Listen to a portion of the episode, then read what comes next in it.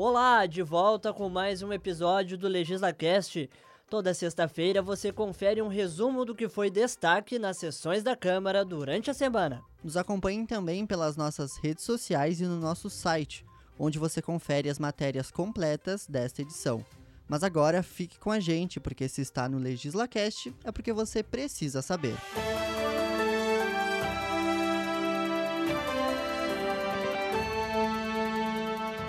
Arquivado o projeto que obrigava centros de formação de condutores do município a oferecerem estrutura básica aos alunos nos dias de prova prática.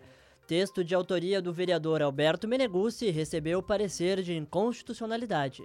A matéria buscava implementar que os CFCs disponibilizassem tenda coberta, assentos fixos ou móveis, água e banheiro químico ou edificado aos alunos nos dias de exame.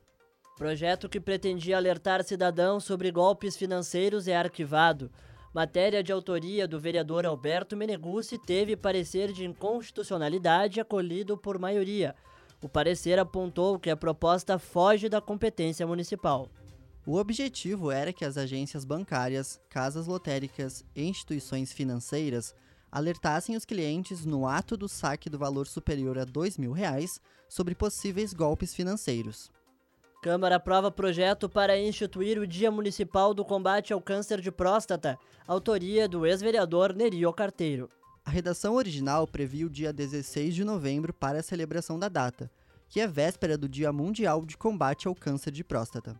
No entanto, uma emenda modificativa dos vereadores Gustavo Toigo e Tatiane Frisso sugeriu uma troca para o dia 26 de novembro, data essa acolhida pelos parlamentares. Tatiane e Toigo argumentaram que a nova data se integraria ao período da Semana Municipal de Prevenção e Combate às Doenças de Próstata. Vereadores acolhem projeto de lei que institui o Dia Municipal da Cultura Cigana.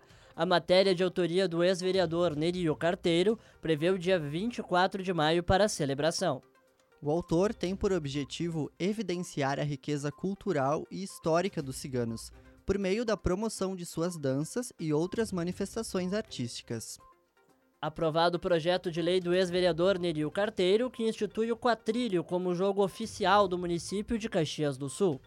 Na exposição de motivos da matéria, o parlamentar enalteceu a bagagem cultural e histórica que o jogo representa para a cidade e região. Legislativo aprova projeto de lei do Poder Executivo que cria o Fundo Municipal de Fomento à Reciclagem. A proposta busca captar recursos e prestar apoio financeiro a projetos e serviços necessários para ampliação e conservação das associações de triagem e reciclagem de resíduos sólidos conveniadas ao município. As notícias completas desta edição são produzidas pelo setor de comunicação da Câmara. O LegislaCast tem a apresentação de Lucas Marques e Pedro Rossano. Na edição, Ayrton Neto. Na supervisão, o jornalista Fábio Rausch. Coordenação geral, Denerley Antonioli. Até semana que vem com o último episódio de 2020. Tchau!